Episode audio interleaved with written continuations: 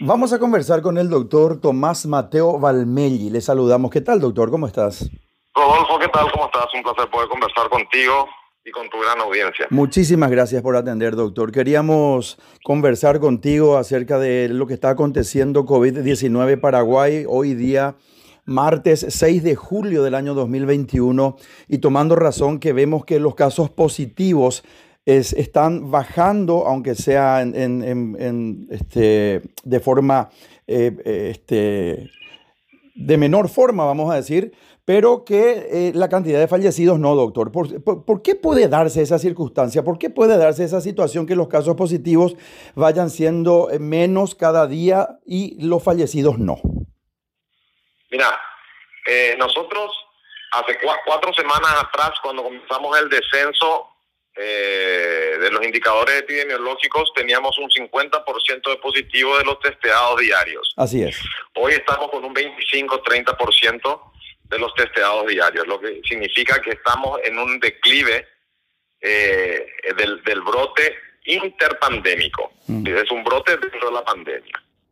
Igual pasa con los fallecidos. Nosotros llegamos a tener 150 eh, eh, fallecidos. 152 creo que fue el tope, creo. 152 fue el tope, pero hubo una semana que estuvo entre 145, 148, 140, es decir, 150 en promedio. Nosotros estamos estamos ya con un descenso también de los fallecidos, si vos notás, de un 20, un 25%. Es menos el descenso de los fallecidos en relación al el descenso de la circulación comunitaria de los infectados diarios, porque nosotros teníamos un centenar o dos centenares de paraguayos que estaban ya pidiendo cama de internación y terapia intensiva y teníamos las terapias abarrotadas y no te olvides que la estancia intrahospitalaria de un paciente con COVID crítico en promedio es 21 días.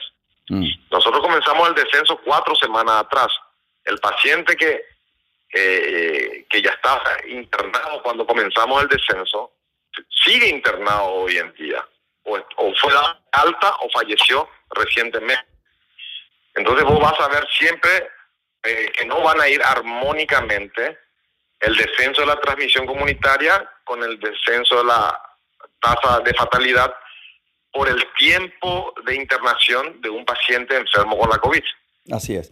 Ahora que vemos que van a llegar dentro de este mes de julio las vacunas Pfizer, un millón de dosis que ha donado el gobierno de los Estados Unidos y también en una alianza entre el sector privado y el sector público, otro millón que en forma paulatina van a, va, a ir llegando. También las, las Pfizer en razón de un millón que hablan de que estarían 250 mil o 300 mil dosis ya dentro del mes de julio. Eso, eso podría ir eh, este, siendo, o sea, eso es una circunstancia importante para ir bajando la cantidad de positivos, de internados, etcétera, dentro de, la vacunación. Y la pregunta es: eh, se habló en un momento dado que, vamos a poner un, un ejemplo, dos millones de Pfizer ¿Qué sería más conveniente, doctor Tomás Mateo Valmelli, vacunarles, eh, vacunarle a, a dos millones de personas, de connacionales, de paraguayos, de residentes, o respetar las dos dosis? ¿Cuál, o sea, ¿qué aconsejarías? Mira, por el momento tenemos que si llegan un millón de dosis entre el viernes y el, viernes de noche y el sábado madrugada, vacunar 500 mil paraguayos en ese fin de semana si es posible pues van a ser 500 mil paraguayos menos susceptibles de adquirir la infección en, su forma crítica, grave, severa. Sí. Sumado a los 800 mil que ya tenemos vacunados con una primera dosis, estamos hablando ya de un 15% de la población objetivo vacunada. Más los infectados en forma natural, muy probablemente estemos alrededor del 30-35% de los paraguayos inmunizados. Con ese porcentaje vos ya vas a ver una disminución en la internación y en la tasa de mortalidad. Cuando vos llegues al porcentaje del 50% de inmunizados, vas a ver ya una, una, importante disminución en la transmisión. Y cuando llegue a un 70 o un 80%, vas a ver un control del brote epidémico. Entiendo, entiendo. Pero, pero ¿qué, qué, aconsejarías? ¿Que se respeten las dos dosis o decir, pues, vamos a, a vacunarles con una dosis a dos millones de, personas.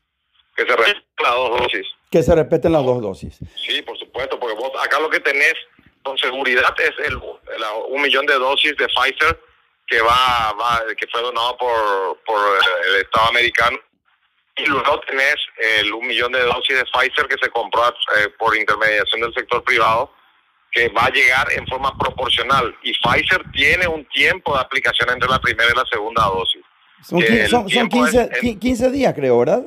17 a 21 días. Ah, 17 a 21 días, ok. okay. Entonces, bueno, pues justamente en ese periodo de, entre la primera y la segunda dosis, pasan más de 21 días, eh, se te complica la inmunogenicidad de la, de la vacuna. Porque la vacunación de un individuo termina después de dos semanas de aplicarse la segunda dosis, respetando el periodo establecido entre la primera y la segunda. Ya. Se habló en un momento dado también, o sea, realmente hay tanto cruce de información, doctor, que deberíamos eh, aclarar para que se muna de información la ciudadanía, la audiencia en este caso específico. Se habló en un momento dado que se podría poner la primera dosis de Pfizer y, por ejemplo, la segunda dosis de, de, otra vacuna que no sea Pfizer. Eso, eso eh, está dentro de lo que, o sea, ¿se podría hacer eso o directamente es algo eh, no aplicable? O sea, no eh, una, una, persona que reciba una dosis de Pfizer y una segunda de Moderna, por ejemplo, ¿estaría inmunizado de igual forma o no? No, no hay ensayos clínicos de, de esas combinaciones. La única combinación sincronizada de vacunación que hay ensayos clínicos que han demostrado su alta eficacia es la primera dosis de AstraZeneca con una segunda dosis de Pfizer o Moderna. Ya, entiendo, entiendo. Es ah, solamente AstraZeneca, primera dosis, y Pfizer y Moderna, segunda dosis. A nosotros nos viene muy bien, porque nosotros vamos a ir recibiendo de apuchitos por el mecanismo COVAX AstraZeneca, y vamos a tener dos millones de dosis de Pfizer. Significa que nosotros vamos a poder hacer probablemente segunda dosis de AstraZeneca con Pfizer. Ya, ya.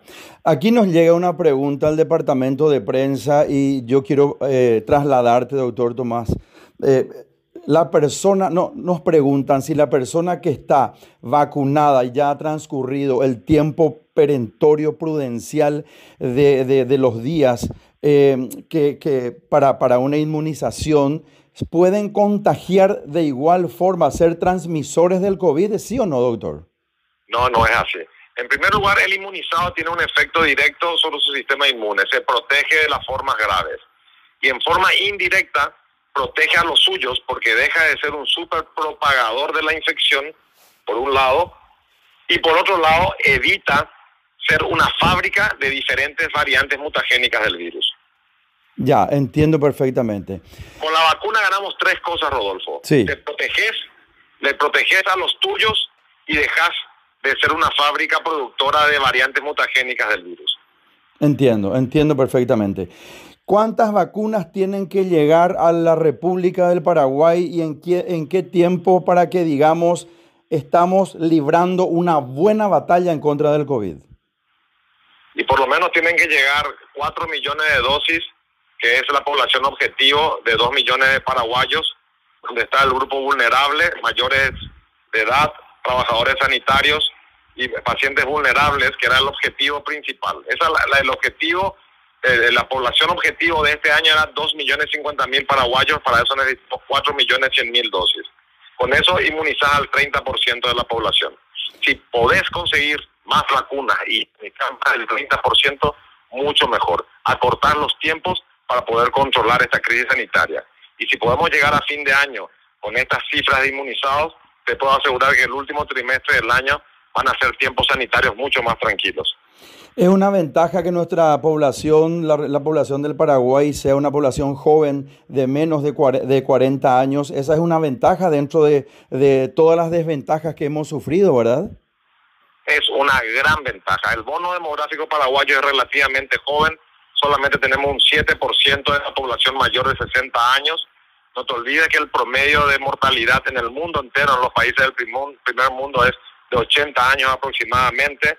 Y eso nos favorece, como nos favorece la poca densidad poblacional que tenemos, nos favorece eh, que somos un pueblo joven, bastante higiénico, eh, y que tenemos un clima que, si es cierto, pasamos unos días de mucho frío, podemos realizar muchas actividades al aire libre. Finalmente, doctor, agradeciendo tu tiempo y tu deferencia para este programa Vamos por Más Paraguay. ¿Hay alguna, eh, dentro de las vacunas Pfizer, Moderna, etcétera, hay alguna vacuna específica eh, para tener en relación al universo de las edades de las personas? Es decir, eh, de, de, una persona de 20 años, de 40 años, de 60 años, o todas las vacunas tienen una misma eh, eh, rigurosidad y prevención, no importa, esta, no, importa cuál sea la edad. Todas son iguales, todas son seguras, que es lo importante. Para muestra un botón, tenemos 800 mil paraguayos inmunizados. Ninguno ha tenido efecto adverso severo y, menos aún ha fallecido por consecuencia de la vacuna. Y esto tiene que hacer que el paraguayo tenga la seguridad de ir a vacunarse y que la eficacia de la misma va a depender de una inmunización masiva. Recuerdo todas las conversaciones que tuvimos, doctor Tomás Mateo Valmelli, desde eh, marzo del año 2020, cuando nos enterábamos de, la pandemia. Yo creo que hoy es el momento donde puedo hacerte una entrevista con una circunstancia un poquito más óptima, por lo menos, y de mayor eh, positivismo y de mayor esperanza también, ¿verdad? Sí, totalmente de acuerdo, totalmente de acuerdo. Nosotros estamos en, en, descenso en la transmisión, los índices epidemiológicos han bajado un poco. Eso no significa que nosotros tenemos que bajar la guardia y dejarnos dejar de lado las medidas sanitarias. Tenemos que seguir usando el tapabocas, reunirnos en lugares cerrados, lavarnos las manos, intentar mantener ese distanciamiento de dos metros y en el caso que no se pueda usar tapabocas, porque todavía estamos con indicadores epidemiológicos altos. Podemos hablar de indicadores epidemiológicos bajos cuando tengamos menos del 10% de positividad de los testeados diarios. Hoy estamos todavía en el rango entre el 25 y el 30%. Doctor, muchísimas gracias por tu tiempo, por esta entrevista. Te mando un gran abrazo y en contacto permanente. Gracias, Rodolfo, a vos. Muchas gracias a todo tu equipo, a todos los ciudadanos y bueno, a seguir cuidándose y a vacunarse con plena seguridad que las vacunas te cuidan a vos y cuida tu entorno. Muchísimas gracias, un gran abrazo. Un abrazo. Conversamos con el doctor Tomás Mateo Valmelli para Radio Primero de Marzo 780 AM de la mega cadena de comunicación en este programa. Vamos por más Paraguay.